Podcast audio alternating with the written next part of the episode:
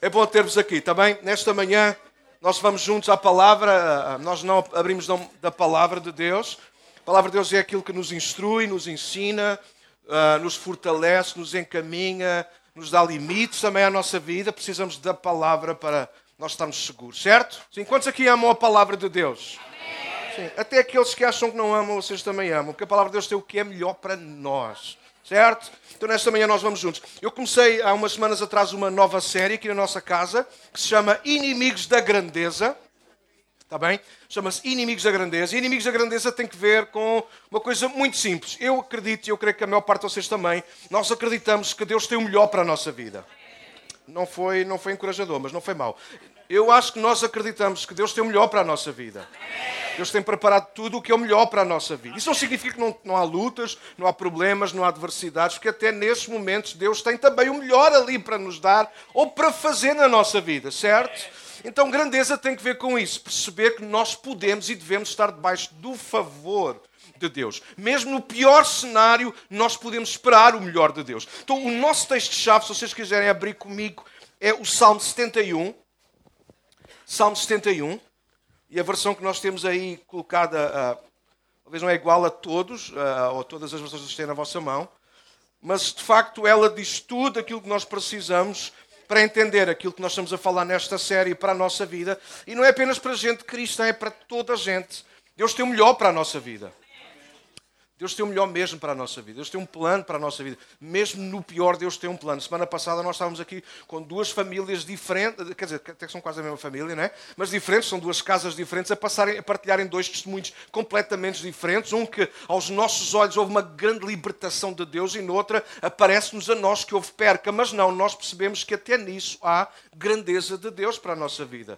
Então, não é uma questão de cegueira, é uma questão de fé, de confiança, de convicção, que o nosso Deus, como nós acabamos de cantar, está acima e tem o melhor para fazer em nós e através de nós. Então toma nota do versículo. Salmo 71, verso 19 a 21 diz o seguinte: A tua justiça, ó Deus, se eleva até aos céus, grandes coisas tens feito, ó Deus. Nosso Deus é o Deus que faz coisas grandes.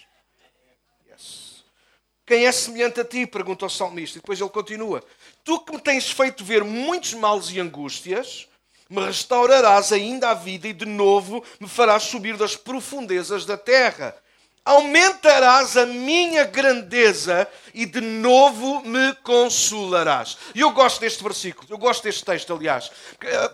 A Bíblia não esconde que por vezes nós passamos por momentos de angústia, momentos de aflição, em que há contrariedades, nós queríamos uma hora e foi a outra, nós queríamos uma maneira e acaba por ser de outra, nós queríamos ganhar aqui e acabamos por perder. Mas uma coisa é certa, aquilo que a Bíblia nos diz é claro, e pode ser a nossa, a tua experiência nesta manhã. Olha aquilo que David diz, ele diz que tu que me tens feito ver muitos males. Deus está no controle da nossa vida. Não é que Deus traga o mal à nossa vida, mas mesmo quando o mal nos bate à porta, Deus ainda assim Ele está no controle de todas as coisas. Nós não, mas Ele está. E eu gosto como Ele termina. Tu me tens feito ver muitos males e angústias. Ou seja, por vezes eu passo por dificuldades e tu sabes. Não há como esconder isso de ti. Mas o mesmo Deus que sabe e conhece as tuas angústias é o mesmo Deus que já tem um plano maior, melhor para te tirar dessas angústias. E amo Deus por causa disso.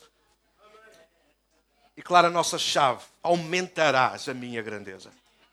Então eu não sei que tamanho é a tua grandeza, mas eu quero te dizer que ela ainda será maior quando nós colocamos a nossa vida nas mãos de Deus. Agora, com tudo isto, nós chegamos a uma conclusão.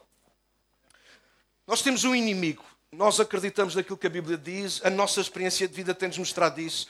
O diabo existe. Já, é verdade. O diabo existe. E é um facto. E o diabo existe não para se opor a Deus, mas para se opor a nós. Ok, Israel, posso pedir um favor? Podes ficar de pé só durante alguns segundos, não é preciso muitos. Está bom, chega, não precisas de encher muito.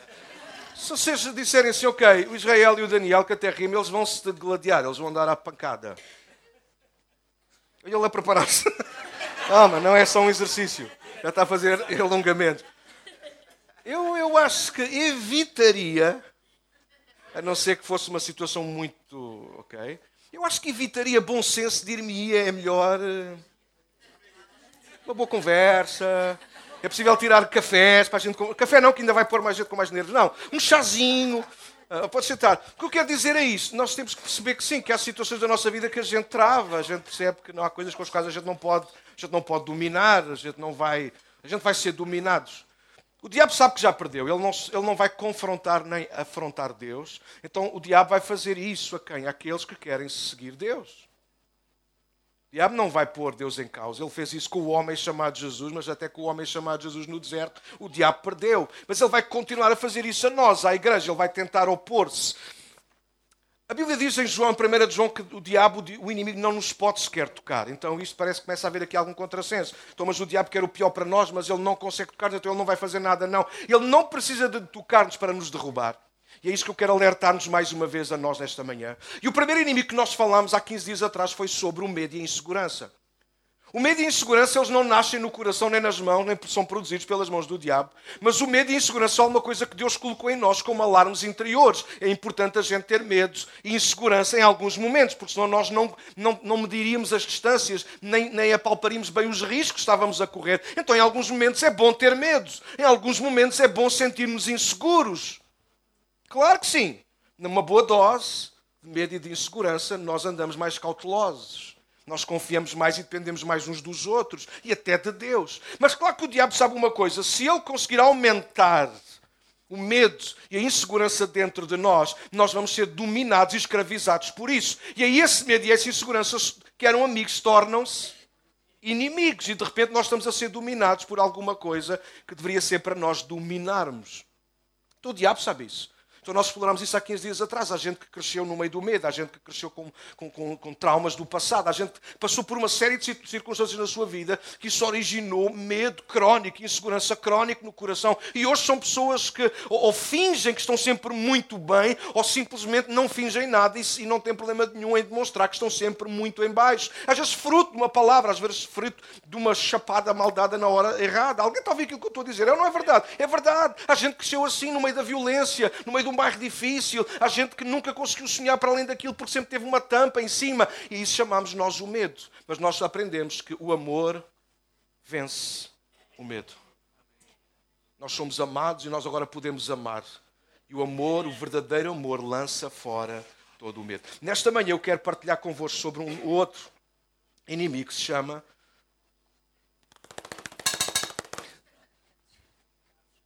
pecado escondido.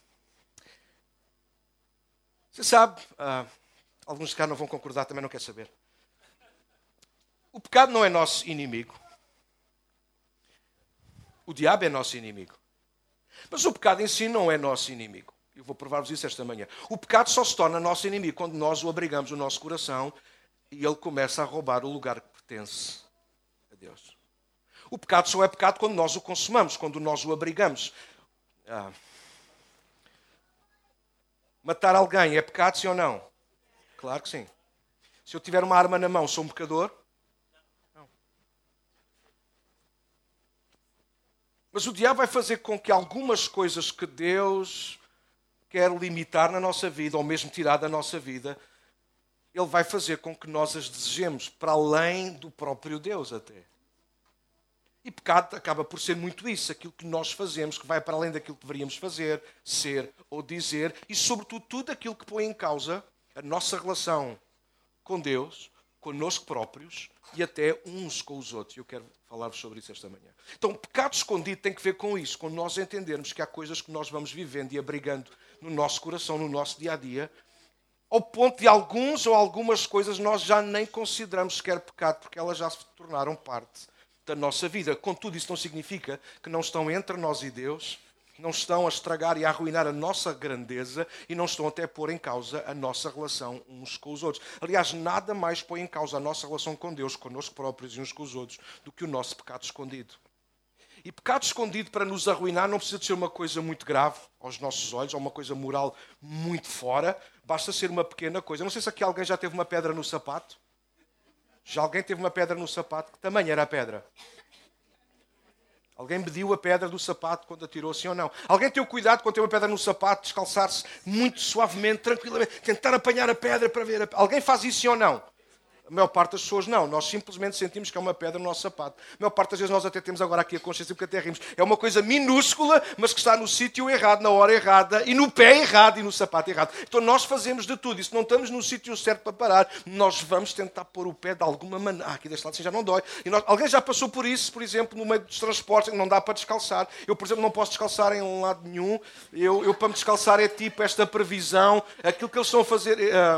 É, agora por causa de limparem a floresta, não é? é? Como é que é? Alguém sabe decorar isso? Não. É não sei quantos metros, quantos metros da casa? Zé, tu tens de saber essas coisas. Né? Tu qualquer dia vão pôr a limpar também. Então, não sei quantos metros. Vocês me virem a descalçar, por favor, guardem no mínimo 5 a 6 metros. Pessoas mais sensíveis, 10. E pessoas com problemas crónicos muito graves, 50. Então, às vezes, nós não conseguimos tirar logo o sapato, então nós vamos acuciar, nós arranjamos uma forma confortável até que conseguimos, disfarçadamente ou em casa, tranquilamente, tirar o nosso sapato, tirar a pedra, que nem sequer não sabemos qual é o tamanho, mas ela está lá, magoa, ah, deforma quem nós somos, não nos deixa correr à vontade. E estamos a falar de uma coisa que é minúscula, que às vezes é quase imperceptível até aos olhos. E o pecado escondido, às vezes, é isso mesmo. Às vezes é uma coisa tão pequenina mas que nós sabemos que Ele está lá e que não nos deixa correr a nossa corrida, não nos deixa ser tão honestos e verdadeiros quanto deveríamos ser, não nos deixa ter a moral que nós sabemos que podíamos ter, não fosse aquela pequena pedra. Então, alguns hoje usam isso e abusam. Ah, então nós não nos podemos julgar uns aos outros. Não, nós devemos julgar-nos uns aos outros quando é para nos ajudar a tirar e a remover as pedras. Mas sim, nós não podemos apontar o dedo a ninguém, chamar pecador a ninguém, quando também nós somos. Aí sim, são coisas diferentes. Então, nesta manhã eu quero explorar isso. Abre a tua Bíblia, estão a acompanhar aí. Provérbios 28, 13, ouve o que diz a Bíblia. O que encobre as suas transgressões nunca prosperará. Provérbios 28, 13, podem acompanhar. Mas o que as confessa e deixa, oi? Alcançará misericórdia. A nova versão transformadora diz: quem oculta, esconde os seus pecados, não prospera, não avança, não alcança grandeza. Mas quem os confessa e os abandona, recebe misericórdia. E misericórdia aqui tem que ver com uma nova oportunidade. Se que há gente que às vezes luta uma vida inteira por novas oportunidades e nunca vais alcançar enquanto não deixares o pecado escondido. Então, bora aí juntos. O que é que é pecado? Vou ler, que é para remir tempo. Pecado é tudo o que em consciência ou fora dela nos tira do centro da vontade de Deus. Pecado é tudo o que nos tira do centro da vontade de Deus. Vou dizer outra vez: pecado é tudo o que nos tira do centro da vontade de Deus. Toma nota se gostas de fazer isso. Até coisas boas podem ser pecado se nos tiram do centro da vontade de Deus. Pecado é tudo aquilo que nos distrai, nos dispersa e nos faz desviar daquele que é o no caminho de Deus para a nossa vida. Tudo, até a coisa mais inofensiva, até a coisa mais simples, simplória, se ela nos desvia a atenção, se ela nos tapa os ouvidos, se ela nos torna cegos para aquilo que Deus quer fazer, falar ou trazer à minha vida, isso pode ser mais do que um embaraço, isso pode se tornar de facto pecado escondido na nossa vida. Pecado é contrariar, seja de que forma for a vontade de Deus. Pecado é também o que não fazemos e devíamos fazer.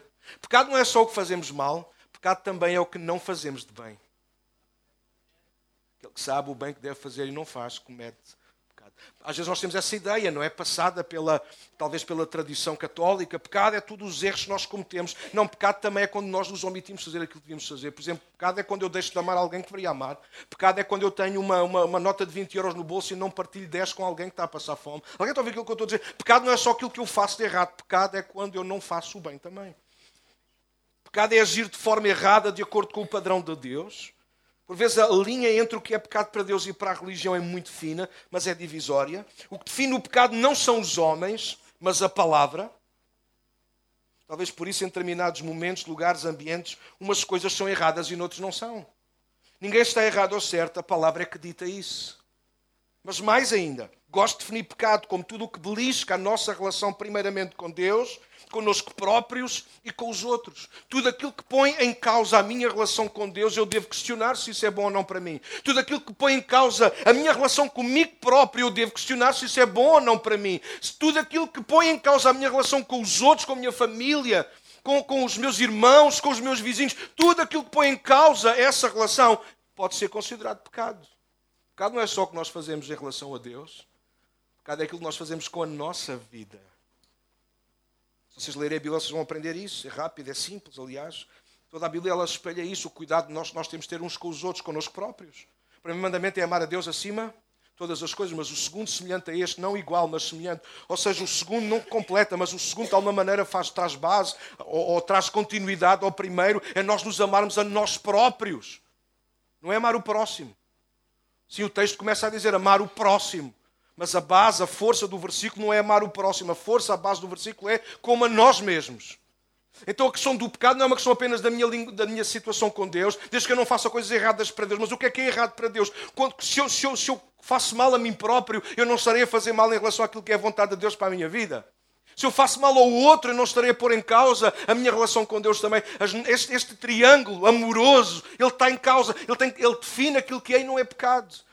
Pecado é tudo aquilo que vai pôr em causa a minha relação com Deus, comigo próprio e com os outros. O pecado pode ser classificado como universal, vocês sabem isso, só um bocadinho de teologia, ou seja, aquilo que é igual para todos, contudo considero que há situações que são muito pessoais, que têm que ver com cada indivíduo, com a cultura, com a maturidade até na fé. Há coisas que para mim hoje não são mais vistas como pecado, mas há 20 anos atrás, quando eu me converti, eu tinha fazia-me alguma confusão e por isso eu fugia delas. Há coisas que hoje já não me fazem, não belisco a minha relação com Deus, comigo mesmo, nem com os outros, mas há 20 anos atrás fazia-me confusão, então eu fugia delas. O pecado, muitas vezes, ele tem que ver com isso, tem que ver com a nossa maturidade, tem que ver com o grau, o nível onde nós estamos, a vivência que nós temos, a cultura. Em junho nós tivemos aqui um outro casal eh, do Brasil, o Juan Pinheiro e a esposa, a Keila, da Hangar 7, e, e estávamos a partilhar aqui no fim um bocado a brincar, não vos vou dizer do que falámos, mas falámos, quer dizer, não vos vou dizer o que dissemos, mas posso dizer que estávamos a falar palavrões que para nós cá são feios, e, eu, e pronto, foi no fim do culto, ele ter dito antes do culto, mas eles também não iam usar esse tipo de linguagem, uh, duvidosa, porque não tinham certeza, mas houve palavras que nós estávamos aqui a brincar no final, porque podíamos fazê-lo sem pecar, mas no entanto eu disse, isso, isso cá em Portugal é uma geneirola. Isso não se diz, nem no púlpito, nem em lado nenhum. Aliás, as pessoas dizem, mas não é bonito. E eles explicaram, sim, em algumas zonas do Brasil também é, mas noutras não é. Bom, e às vezes o pecado também tem que ver com isso, tem que ver onde nós estamos. Então nós precisamos muito bem de medir a nossa própria vida, conduta com Deus. No fundo, o que precisamos saber e fazer é conhecer a palavra e o desejo de Deus de forma pessoal para evitarmos pecar contra Ele. Se nós estivermos bem com Deus, nós estaremos bem connosco próprios e uns com os outros. É impossível alguém que diz que está bem com Deus e não está bem consigo próprio ou não está bem com os outros. O padrão é exatamente sempre ao contrário. Eu tenho que viver uma consciência muito tranquila na minha relação com Deus. Esse é o padrão. Mas o que é que mostra se de facto a minha relação com Deus está bem ou não? A minha relação comigo próprio e a minha relação com. Por exemplo, há gente que está zangado com a família. Não é ninguém daqui, porque eles não vieram hoje. Não interessa quantas vezes tu vais dizer que Deus é bom, Deus é grande, Deus vai abrir caminho no deserto, Deus vai fazer não sei o quê. Vou dizer uma coisa desde já de cara: Deus não vai fazer nada a teu favor. Não é porque Deus não te ama, é só porque há pecado escondido na tua vida. Ah, mas como é que sabe isso? Porque tu não estás bem com alguém. E é impossível estar bem com Deus se não estamos bem com os outros. Não quero perder muito mais tempo aqui, mas só dar aqui dois exemplos rápidos. Por exemplo, beber álcool. Para mim, que bebe equilibradamente e moderadamente, não é pecado. Mas para alguém desequilibrado na área do álcool, é, pode, é pecado. Alguém que não. Eu posso beber uma cerveja por dia no verão, talvez nem tanto, porque senão depois isto nunca mais vai ao lugar. Tem aqui uma maldição qualquer. Mas, mas, alguém que, por exemplo, todos os dias ele tem que beber, seja verão, inverno, já nem há uma motivação. Eu, eu gosto de chegar o verão para ver. A malta aqui não gosta de caracóis. Eu gosto de caracóis. Então, na minha casa falámos de caracóis. Ai, está quase a chegar o tempo. É só ver lá a caixinha amarela no, no Pingo Doce, vai logo. Verde. Verde, Cristina, verde. Tem que ser verde, cara. Então, se eu beber uma. Tenho uma motivação, vou comer uns caracóis, ah, com uns caracóis vai beber uma. Eu não preciso. A gente não precisa ter uma motivação para beber uma cerveja dura. Alguém. Estou a dar apenas um exemplo. Então, quando, quando isso, quando já não sou eu controle, mas aquilo me controla, então isso é pecado. Mas beber álcool não é pecado. Mas para algumas pessoas é pecado. Parece confuso, mas é verdade, nós precisamos entender isso. Por exemplo, sair à noite, aqui em Malta Nova, sair à noite é pecado? Não, sair à noite não é pecado. Se eu saio à noite para estar com os amigos, uh, lazer, curtir um bocadinho, estar um bocadinho com gente diferente, passar até o meu testemunho, a minha vida, está na boa. Agora, se eu tenho que fazer disso um hábito, eu já não consigo viver a minha vida sem sair todas as noites, ou sempre ao fim de semana, me embriagar e passar a fazer outro tipo de coisas, ou entrar num esquema que já não, é, já não sou mais eu, nem Cristo em mim, mas começam a ser as influências, então isso pode ser pecado, isso começa a ser um embaraço muito grande e vai começar a pôr em causa a tua relação com Deus, contigo próprio e com os outros. Esta é a grande bitola. Então, independentemente do nível de intimidade que temos com Deus, pecado é tudo o que nos afasta de Deus e da sua vontade para a nossa vida. Então, o pecado por si só, como nós percebemos, ele é destruidor. Agora imaginem quando nós lhe damos abrigo no nosso coração. Você sabe, quantos aqui já tiveram um pequeno rato em casa? Alguém já teve? Não tenham vergonha, não tem problema nenhum, isso pode acontecer. Você não fez de propósito, não é, vergonha, não é vergonha nenhuma, baratas ou esse tipo de animal. Mas um rato. Porquê é que eu estou a trazer o exemplo do rato? Olha, cuidado que às vezes andam aí uns a correr, aqui não há para outro. Isto é uma igreja para todos, até os animais têm acesso. Porquê nós não queremos um rato em casa? Ele é inofensivo. Ele vai estragar tudo. Ele vai começar a roer-nos a roupa, as caixas. Ele não faz mal a ninguém, pastor, ele está ali no canto dele. Então põe, leva para a tua casa. Põe debaixo das tuas roupas, das tuas caixas, nas minhas, não. Eu não estou a falar de fodias, mas uh, quero falar apenas de um pequeno. Alguém está a ouvir aquilo que eu estou a errar? Não é verdade. Pecado escondido é isso. Bom, um ruidor, toda a gente sabe o poder de um ruidor tão pequenino, mas ele consegue destruir imensa coisa. Então, para que abrigá-lo em casa? Pecado escondido é isso, é nós percebemos o pecado é coisa mais terrível. Levou Jesus à cruz, já falámos disso esta manhã, celebramos a ceia. Foi o nosso pecado que levou Cristo à cruz, para que nós não morrêssemos pelo nosso pecado, mas nós pudéssemos viver a vida dele agora em nós. Pecado escondido é nós percebemos isso, ah Daniel, mas é só isto, ninguém é perfeito. Todos temos os nossos males, todos temos as nossas coisas, mas para que ter um ratinho em casa que nos vai estragar a nossa vida, as nossas coisas? Para que abrigar no nosso coração alguma coisa que sabemos que não é de Deus para nós? Vai pôr em causa a nossa relação com Deus, vai pôr em causa até às vezes a nossa salvação, vai pôr em causa a nossa relação connosco próprios, porque nós sabemos que não estamos em paz, não dormimos bem, nós estamos a dar cabo de nós próprios. E às vezes estamos irritados e zangados com os outros, os outros nem sabem porque o pecado está escondido, é uma coisa nossa, nós chamamos de nossa, até estou a dizer, não é? Várias vezes, não devia, mas chamamos-lhe nosso, como se fosse de facto nosso, uma coisa que nós sabemos que não é para ter. Esta manhã, igreja, nós precisamos de abrir mão do pecado escondido, da mesma maneira que temos de ter coragem de abrir mão do medo na presença daquele que é a nossa força e segurança. Deixa-me dizer três coisas sobre as consequências do pecado. Primeira, o problema do pecado não está só no que nós fazemos ou não fazemos, mas no que o pecado nos faz a nós. O problema de brincar com o pecado é precisamente não apenas aquilo que ele é ou deixa de ser. E há pessoas que gostam de brincar com isso. Ah, isto não é pecado. Ah, isto, se tens dúvidas, aquilo que não é por fé e é por dúvida é pecado. Se não tens a certeza de alguma coisa para a tua vida, imediatamente descarta. Vou repetir, que alguns não disseram nada. Não estou a falar línguas, para não? Ainda estou a falar em português. Se alguma coisa na tua vida que tu não tens a certeza, põe imediatamente de parte. Faz como fazes à mesa. Quando estás desconfiado de alguma coisa, o que é que fazes? Só os mais atrevidos. Hum, vou arriscar. Uh, às vezes corre bem. Mas quando a gente está à mesa e alguém já, a gente já o cheiro, o aspecto. Alguém está a ouvir o que eu estou? Se a gente fica com o aviso, o que é que imediatamente a gente faz? Hum, uh, a gente espera pelo próximo, não tem problema.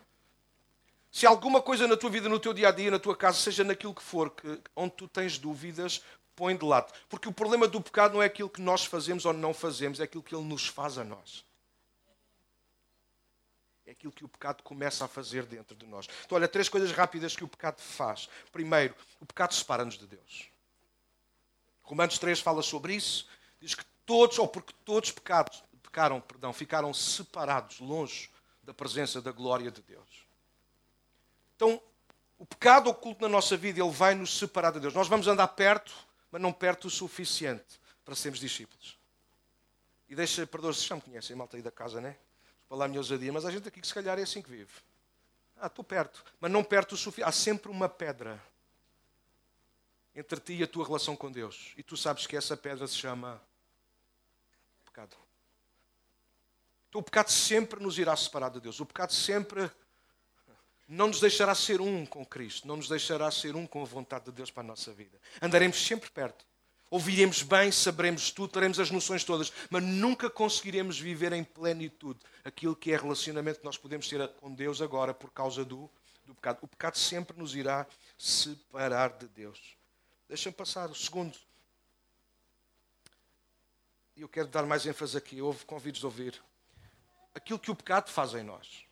Por isso eu comecei a dizer isso. Não é tanto o que nós fazemos ou não fazemos, mas o que o pecado vai fazendo na nossa vida. Em Gênesis 3, toda a gente quase conhece o momento em que se deu a queda de Adão e Eva. Conhecem essa história? Sim? Estamos seguros nela, mais ou menos? O momento em que Deus eh, plantou um jardim, diz o capítulo 2, porque é aí que nós vamos aprender acerca do que está de facto no coração de Adão e Eva. Tentar ser breve nisto. Mas é no capítulo 2 que Deus vai plantar um jardim. Ele criou o homem e a mulher, plantou o jardim, ou plantou o jardim e criou o homem e a mulher, não importa, e coloca-os lá a servir, a cuidar do jardim. E nós já vamos aprender uma coisa, na viração do dia, no fim da tarde, dá-nos a sensação que Deus vinha estar com o homem, com Adão e Eva. E parece-nos, dá-me essa sensação também, que haveria um lugar, mais ou menos, onde eles quase sempre se encontravam. Não é irrelevante isso, mas o que é relevante é o seguinte: isto, que isto aconteceu, não sabemos por quanto tempo, mas um, no dia em que Adão e Eva comeram do fruto proibido, toda a gente conhece a história? Sim, houve duas árvores que Deus colocou no jardim. É? do conhecimento do bem e do mal, essa vocês não podem comer, porque senão vocês no dia que comerem dela vocês vão morrer e havia também a da árvore da vida. Não vou pregar sobre isso para não vos baralhar já o sistema todo, mas Deus nunca proibiu comer da árvore da, da vida. Mas depois, quem quiser, leia, medite, ore e pense. Porque este é o problema do pecado. O problema, nós não pecamos porque não temos uh, uh, alternativas. Falta uma palavra e ele ajudou-me, sem saber. Não, estou a brincar. Nós às vezes temos. Deus dá-nos alternativas. Vocês lerem o capítulo 2, é: tens esta árvore, tens, se vocês conhecem, Deus criou todas as árvores. Todos o tipo, todo o tipo de fruto. Vocês concordam com isso? Eu concordo com o Deus Criador. Eu concordo com a criação conforme ela está em. Foi Deus que criou tudo. Vocês já imaginaram ah, as alternativas que Adão e Eva tinham para comer? Diz Deus que de todas podiam comer, menos de uma. Foi precisamente dessa que eles puseram no coração. Não, não, não foi, não foi o diabo, não foi a serpente que insinuou. Foi Adão e Eva que provavelmente eles já tinham no coração deles o desejo de fazer isso. E esta área é importante nós explorarmos, porque é Tiago que nos vai ensinar como é que o pecado se origina, como é que o pecado ele acontece. E Tiago vai nos ensinar no capítulo 1 que o pecado não acontece por causa daquilo que nós fazemos, mas por causa daquilo que nós abrigamos no nosso coração. Ele diz que o pecado, tem o pecado é dado à luz, ou seja, se é dado à luz significa que ele já existe antes de ser consumado. Então, a nossa maior fraqueza não está nas coisas, está em guardar o nosso coração. E esta foi brutal. O maior pecado não está nas coisas. Alguém poderia dizer, ah, pastor, se a gente saísse deste mundo, e um dia vamos sair, mas o problema não está no mundo. O problema está em nós, nos nossos desejos, uma palavra muito comprida, que é o apóstolo João vai dizer concupiscência, ou seja, o desejo desenfreado, o desejo incontrolável, a sede louca por ter aquilo que sabemos que não é o melhor para nós, a sede louca de manter o rato destruidor dentro da nossa casa. A gente sabe que está tudo a ir à vida, roupa nova, tudo, tudo, vai tudo, mas nós não, ele é tão fofinho. E quando ele está a mastigar, tão fofo. Mas ele está a estragar tudo. Ah, não quer saber. Não tem coragem de tirá-lo de casa. Não tem coragem de o mandar. Alguém está a ouvir aquilo que eu estou a dizer? O problema do pecado não é as coisas. O problema do pecado é aquilo que vai acontecendo dentro.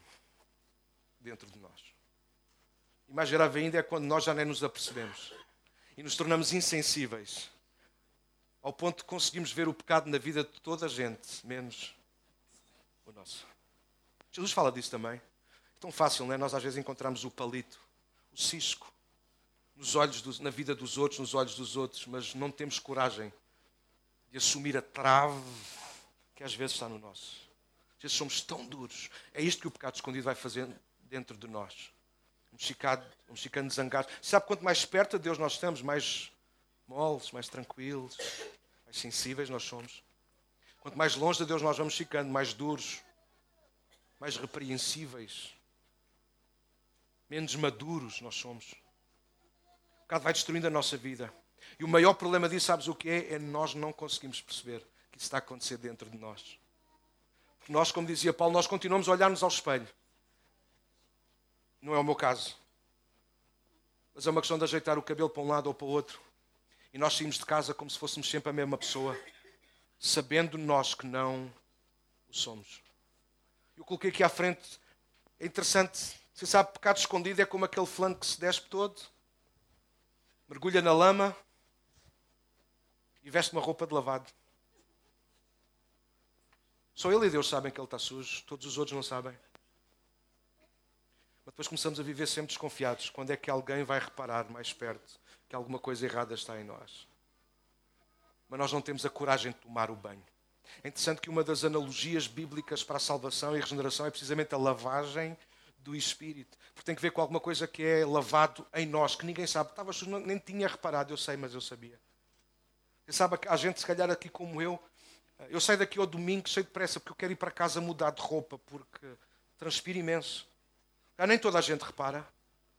Que alguém só poderia reparar quando eu me visse com outra roupa da parte da tarde. Ah, foste mudar de roupa, grande vaidoso. Não, o problema não foi esse. O problema é que eu transpirei muito, não estava a gostar nem do, nem do aroma, nem, nem não estava-me a sentir bem com isso. Você sabe, o pecado escondido é uma coisa que deveria nos incomodar a nós, em primeiro lugar. Porque o pecado escondido é uma coisa que nos muda a nós, em primeiro lugar. Mas deixa-me, porque o tempo passa. O terceiro aspecto das consequências do pecado escondido é aquilo que o pecado não apenas faz na nossa relação com Deus, connosco próprios, mas uns com os outros. Nós não vamos ler, não era meu propósito ler. Mas há uma história que eu amo desde, desde ser teen, desde ser adolescente. Encontra-se em Josué no capítulo 7, para quem gosta de tomar uh, nota. É a história de um homem chamado Acã. Acã significa literalmente isso, aquele que causa problemas. Bom, mas coitado, o homem não teve culpa quando nasceu, se calhar deu logo problemas à mãe quando nasceu, não sei. Já nasceu com dentes, quando foi mamar. Não foi brincadeira. Se vocês acordarem. Ok.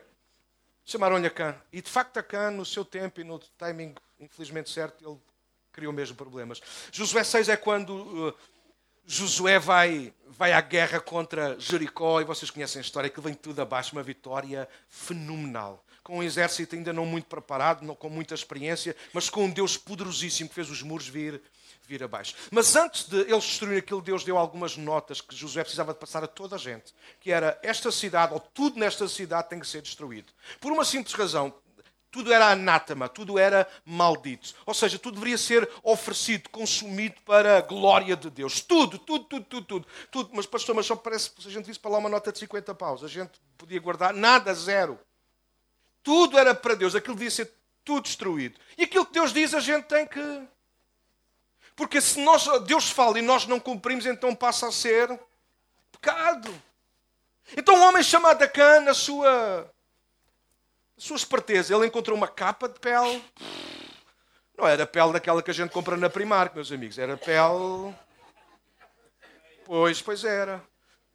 Eu tenho para aqui, posso dizer-vos o peso. Cerca de 2 quilos de prata e 600, 600 gramas de ouro. Aí ao Brasil, este ano é ao Brasil. Ah, se eu estivesse lá.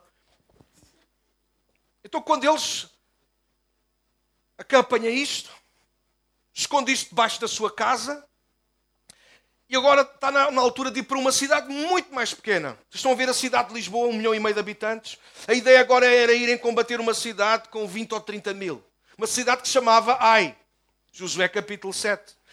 E alguém foi espiar a terra, porque era assim a estratégia de Josué. E quando voltam, eles dizem: Josué, não mandes a tropa toda, não vale a pena cansar o povo todo, esgotar forças, comida, uma série. Mandas 3 ou 4 mil homens, aí chega e sobra. Aquilo é pequeníssimo, aquela gente nem está preparada para uma guerra destas. E quando eles lá chegaram, qual é o espanto? Em que muitos morreram e a maior parte teve que fugir para trás. E Josué pôs as mãos à cabeça e desesperou, ao ponto de ter que se curvar diante de Deus e perguntar a Deus: o que é que se passa? Tu chamaste para ser um conquistador e a gente levou uma sova logo no segundo jogo.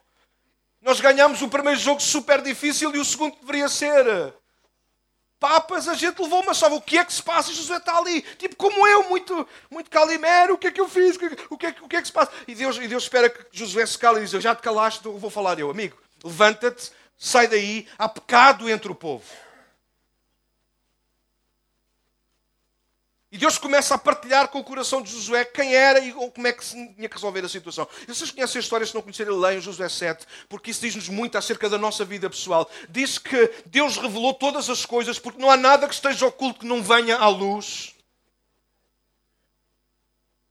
E a Cã naquele dia foi descoberto. Tudo. E a Cã ainda foi. Você sabe, e, olha, vou fazendo aqui um parênteses, malta aí da casa. A coisa que mais Eu amo ajudar pessoas que estão em pecado ou em alguma dificuldade, mas são elas que nos procuram. Elas percebem, olha, eu falhei, eu preciso de ajuda já. Há uma coisa que eu, que eu ainda me mexe com o meu sistema nervoso. É gente que só pede ajuda porque é apanhada. Você sabe a diferença? Há gente que se arrepende porque assim, ninguém sabe, eu sei e eu não posso ocultar mais isto. Pastor, pá, eu meti o pé na posse, eu preciso de ajuda, ou não sei o que é que me querem fazer, se é com pedras, como é que isto é hoje em dia, mas, mas eu preciso de ajuda. E a gente que traça um plano, chora juntos, ora juntos e para. Só esse passo da pessoa, voluntário, sozinho sair e trazer para a luz aquilo que é errado, já é vitória. Mas também já me sentei muitas vezes no meu escritório com gente que só se sentou lá porque alguém disse-me que tu estás mal. E eu, pois estou. Ou tipo, fui apanhado. É pá, então pronto, peço desculpa. Não é a mesma coisa. E a Cã foi esse tipo de fulano. Ele é apanhado, ele nunca disse nada a ninguém. Não sei quando é que ele iria usar a capa, não sei quando é que ele iria usar a prata ou o ouro, mas uma coisa sabemos, estava escondido debaixo da casa dele. E naquele dia, por causa do pecado escondido de Acã, o exército perdeu umas milhares de homens. E não apenas Acã morreu por causa do seu pecado. Se vocês lerem a história, toda a família dele morreu por causa do pecado dele. Então, o nosso pecado separa-nos de Deus.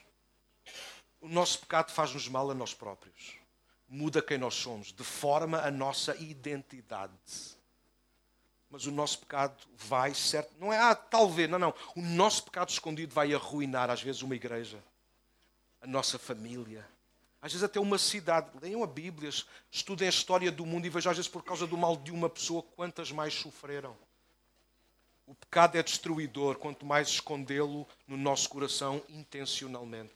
Mas deixa-me avançar para terminar. Eu sei que vocês querem ir embora e eu também. Como é que nós lidamos com o pecado escondido? Há três coisas que têm que ser feitas. Primeira, toma nota. Temos que confessar a Deus o pecado. Mas não terminei. Temos que confessar a Deus o pecado e a pessoas de confiança. Vou-te ler os textos bíblicos para tu firmares nisso. Primeiro texto sobre confessarmos a Deus, 1 João capítulo 1, verso 8, diz: Se afirmamos que não temos pecados, enganamos-nos a nós mesmos e não vivemos na verdade. Mas se confessarmos os nossos pecados, Ele, Deus, é fiel e justo para perdoar os nossos pecados e nos purificar de toda a injustiça. E ele, como é, que eu, como é que eu posso começar de novo a viver? Confessa o teu pecado a Deus. Fala com Deus acerca do pecado. Ah, Deus sabe todas as coisas, mas Deus não sabe que tu estás arrependido. E Deus quer ouvir da tua boca, como filho, dizer: Pai, eu pequei contra ti. Se tu conheces a história do filho pródigo, de, de, um, de, de um, sermão que aquele homem prepara debaixo, lá a guardar os potes, ele só usou uma frase. E essa frase o pai intencionalmente quis ouvir da boca dele: Pai, pequei contra os céus e perante ti. Já não sou digno de ser chamado teu filho. Para aí agora. Eu aceito o teu pedido de desculpa. Mas se és meu filho ou não, isso quem decide sou eu.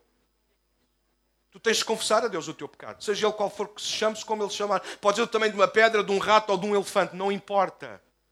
O poder da cruz pode lavar completamente e levar qualquer tipo, tamanho que seja o nosso pecado. Não importa, ah, pastor, isto é para quê? Para a malta que nunca veio à igreja, não é para nós. É para mim, em primeiro lugar. Porque sempre que eu abrigar pecado no meu coração, seja ele qual for, chame-se ele o que chamar, eu vou estar a pôr em causa a minha relação com Deus, comigo próprio e com os outros. Eu posso trazer ruína àqueles que estão à minha volta. E às vezes a gente pergunta: Ah, porquê é que a minha família não passa disto? Porquê é que a minha vida não prospera? Porquê é que a igreja não cresce? Às vezes a resposta é única. Nós temos que nos calar como José e ouvir Deus a dizer: Há pecado no meio do povo. Pastor, e como é que a gente muda isso? Não muda! Se não houver quem confesse o pecado. Eu tenho que confessar o meu pecado e dizer, pai, tenho falhado nisto. Tenho pensado mal, eu tenho feito isto, tenho abrigado isto no meu coração. Durante a noite, quando devia estar a dormir, eu vou abrir o meu, meu, telefone, vou abrir o meu computador. Quando eu vou na rua, eu faço, eu, eu faço coisas às escondidas, eu tento disfarçar. Tudo aquilo que tu sabes está a beliscar a tua relação com Deus, contigo próprio e com aqueles que estão à tua volta. Isso é pecado e tu tens de confessar isso esta manhã. Mas não apenas a Deus. Nós temos de confessar isso uns aos outros. Ah, não confesso o meu pecado a ninguém. Ah, confessas sim. Senão estás a ser antibíblico. Olha o que Tiago diz. Portanto, confessem os vossos pecados uns aos outros e orem uns pelos outros para serem curados. A oração de um justo tem grande poder e produz grandes resultados. Olha, se tu não sabias isso, deixa-me dizer-te isso esta manhã. Muitas vezes a gente cita esta parte final do texto porque é brilhante. A oração do justo é poderosa e eficaz, pode muito ter seus efeitos. Mas que oração? A oração que tem a ver com a confissão. Onde há irmãos de, que às vezes não são de sangue, mas são do Espírito. Diz assim, pai, Israel, eu pequei, eu preciso de ajuda. E eu sei que não vou encontrar alguém, não vou encontrar um juiz, mas vou encontrar um intercessor. Obrigado pelo vosso amém. É por isso que na igreja não há juízes, há um só juiz. Mas na igreja há lugar para todos serem intercessores uns pelos outros. Nós devemos confessar o pecado a Deus, mas devemos confessá-lo uns aos outros. Porquê? Para prestar contas. Aquilo que a gente diz só a Deus muitas vezes fica no invisível, fica no abstrato, fica no místico e nunca se resolve. Eu preciso. Há muitas coisas que não há muita gente que sabe. A minha esposa sabe. Parentes, ela teve que ficar a tomar conta da minha sogra, que ela está doente e não pode mesmo sair de casa por alguns males que, que ela está há dois ou três dias e foi melhor ficar em casa do que vir. Mas há coisas que a minha mulher sabe e isso para mim é segurança. E sim, sim, estou a falar de coisas erradas. Há coisas que a minha mulher sabe. Sabem porquê? Porque ela mantém uma rédea curta. Imagine, não é o caso. Imagine que eu sou um homem que tem problemas com, com pornografia. Eu tenho que dizer isso a alguém. Eu tenho que dizer, eu tenho que dizer isso à minha esposa, ao meu marido, eu tenho que dizer isso ao eu tenho que dizer isso a alguém para quê? Para alguém me filtrar, para alguém me segurar, para alguém perguntar todos os dias o que é que fizeste hoje. Quero um relatório da tua vida. Pastor, eu não dou contas a ninguém. Então vais morrer no teu pecado. E vais matar os outros que estão à tua volta. Temos que confessar o nosso pecado a Deus e uns aos outros. Chamá-lo pelo nome. Ah, todos nós temos os nossos pecados. Larga-te disso. Tu sabes o que são os pecados que todos nós temos, mas tu sabes qual é o pecado que não te deixa caminhar direito, sabes qual é o pecado que anda a roer a tua casa. Tu sabes como é que ele se chama. Tu sabes, eu não sei. Tu sabes. Segunda coisa para lidar com o pecado: deixar e fugir do pecado. Não basta confessar. Nós temos que criar um plano nosso ou com alguém para deixar o pecado. E se for preciso, aliás, ah, se for preciso, vai haver muitos momentos em que nós vamos estar sozinhos e nós precisamos de ter coragem e força para fugir. Deixem-me lembrar-vos rapidamente. Lembra-se a história de José no Egito? Quando ele chegou ao Egito, Deus fala prosperar tanto e era um homem bonito e formoso que a mulher de Potifar ficou embeiçada pelo fulano. Ela olhou para ele e disse: Não quer saber, eu já tenho homem, mas aquele também vai ser meu. E disse que foi ao ponto de arrancar a capa. Que louca, que maluca. E alguns homens do nosso tempo diriam assim: Hein, Quinhas? Foi o José. Nunca se desperdiça uma oportunidade. Homem que é homem. Sim, os fracos dizem isso. Os fracos que não conseguem nem fugir nem resistir têm que ficar. Os fortes. Como é que se vê se um homem é forte que ainda consegue dar uma corrida? Viraste as costas à mulher e a mulher era boa comida. Viraste as costas à mulher. Não. Virei as costas ao pecado. Mas bebes mais uma ou não? Não. Ah, fraquinho. Não, fraquinho és tu que não consegues parar. Ah. Nós temos que aprender a deixar e a fugir. Já contei isso montes de vezes, só mais uma rápida. Houve lugares da minha, em algum momento da minha vida que eu deixei de parar lá porque eu não tinha capacidade de estar lá enquanto homem. Eu ia pecar outra vez, eu ia cair outra vez. Eu deixei de ir. Isso foi de homem. De homem é deixar de fazer o que é errado. De homem é fazer o que está certo. Isso é que é homem e de mulher. Deixa-me terminar com alguma coisa que eu não estava a contar, mas Deus trouxe ao meu coração para acrescentar aqui. Como é que nós vencemos o pecado escondido? Confessamos a Deus e aos homens, deixamos e fugimos e assumimos um compromisso que se chama não perfeição, mas sim a santificação. Sei que é um palavrão que a gente às vezes não gosta muito, mas santificação foi aquilo para o qual nós fomos chamados e salvos. Nós não fomos salvos para a perfeição, nós fomos salvos para a santificação.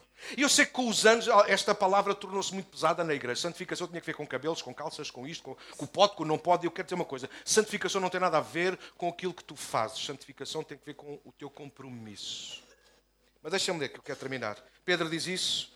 Agora, porém, sejam santos em tudo ou em toda a vossa maneira de viver. Como é santo aquele que nos chamou. O convite da palavra não é para nós sermos perfeitos, como é perfeito o nosso Pai dos céus. O convite da palavra é nós sermos santos, abre parênteses, dedicados, comprometidos, do princípio ao fim, fecha parênteses, como é o nosso Deus. Então eu escrevi, vou ler para terminar. Deus não exige perfeição, mas Ele exige santificação. Qual é a diferença? Perfeição é viver sem erros cometidos, sem nunca pisar o risco, sem nunca faltar nem falhar em nada rigorosamente. Por isso só Deus é perfeito. Santificação é viver intencionalmente dedicados a Deus, mesmo com falhas e fraquezas. Santificação é viver com Deus e para Deus, e apesar de ainda pecarmos, não vivermos mais para pecar. Às vezes o rato pode entrar, mas entrou não foi porque nós quiséssemos, entrou porque apanhou alguma, alguma porta aberta. Mas assim que eu o apanhar, ele vai sair. Isso é santificação. Santificação não exige perfeição, mas compromisso. Muitas pessoas deixam-se derrotar pelo pecado escondido, porque preferem passar uma imagem de perfeição simulada. Corpo sujo com roupa lavada.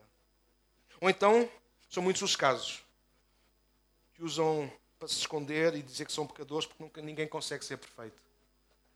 Então, em nome de uma perfeição simulada ou em nome de uma imperfeição, as pessoas nunca escolhem viver a santificação. Nós tivéssemos mais tempo, nós iríamos explorar e perguntávamos isso agora aqui uns aos outros, isso não é verdade. Nós passamos mais tempo a ser santos ou a ser perfeitos? Vou repetir. Nós passamos mais tempo a aperfeiçoar-nos ou a santificar-nos? Nós deveríamos, igreja, passar mais tempo e gastar o nosso tempo a santificar-nos, fazer melhor as nossas escolhas, usar melhor o nosso tempo. Isso é santificação. Iremos naturalmente perder a grandeza de Deus, a bênção, a vida e o propósito. Se em nome da perfeição simulada ou inalcançável desistirmos da santificação. Depois de confessarmos e deixarmos o pecado, precisamos dar o passo seguinte, escolher a santificação, sem a qual ninguém verá o Senhor. Escolher a santificação é escolher contra o diabo. Escolher a santificação é escolher contra as nossas inclinações, contra os nossos impulsos e natureza pecaminosa. Escolher a santificação é assumir que não somos perfeitos, mas totalmente comprometidos. Escolher a santificação não é garantir que não pecaremos mais, mas que aconteça o que acontecer, garantimos voltar sempre aos pés de Jesus para encontrar graça, perdão, redenção e restauração. Santificação é como o casamento. Nenhum marido, nenhuma esposa exige perfeição do marido ou da esposa, mas exige compromisso. Exige lealdade, exige verdade, exige honestidade. Se errares, avisa-me, diz-me, para a gente poder encontrar um caminho novo. Santificação é exatamente isso, é o relacionamento entre um homem e uma mulher. Não é preciso perfeição, é preciso, é preciso compromisso. Então, e se eu errar, voltas ao caminho. Se eu errar, confessa. Confessa e deixa. Confessa, deixa e foge. Confessa, deixa, foge e volta ao compromisso. E às vezes o diabo ganha vantagem quando nos convence que é melhor vivemos com o pecado escondido, porque ninguém é perfeito e nunca ninguém conseguirá atingir aqueles padrões. Isso não é verdade, isso é completamente mentira. Tu podes ser santo por causa daquele que te chamou para a santidade. Vamos ficar de pé, nós estamos quase a terminar. Dois minutos para nós orarmos juntos, mas houve convidos de ouvir. Fecha os teus olhos. Deus tem abundância e o melhor para nós. Mas o pecado tem a capacidade de nos afastar disso. O pecado consegue fazer de nós filhos e herdeiros de Deus, com herdeiros com Cristo nos miseráveis. Eu conheço crentes, irmãos na fé, que apesar de serem filhos de Deus, herdeiros de Cristo, eles vivem como se fossem os mais pobres por causa de uma coisa que se chama pecado escondido. Eles não conseguem levantar a cabeça. Eles não conseguem levantar as mãos. Aliás, alguns conseguem, mas nunca conseguem levantar o coração. Porque aquilo que mais os faz pesar é o pecado que está dentro deles.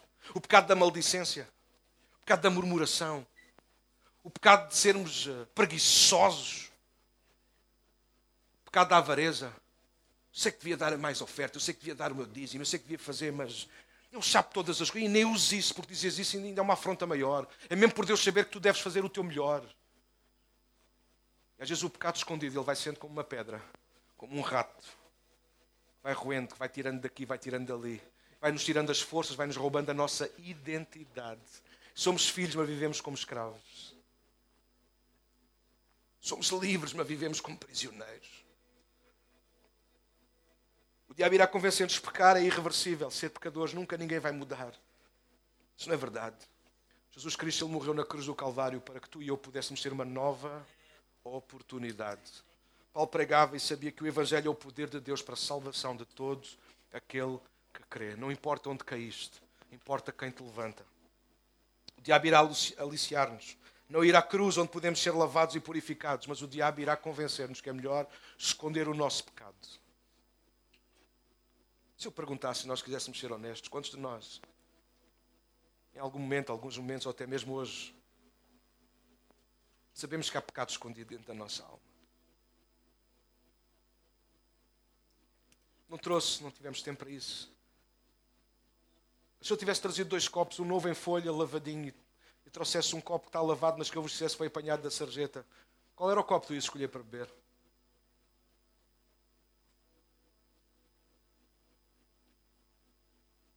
Quando Jesus deu a vida na cruz do Calvário, foi para fazer-te não um copo apanhado da sarjeta, lavado, mas um copo novo em folha. Quando tu abrigas pecado no teu coração, tu tornas a ser o copo que está na sarjeta.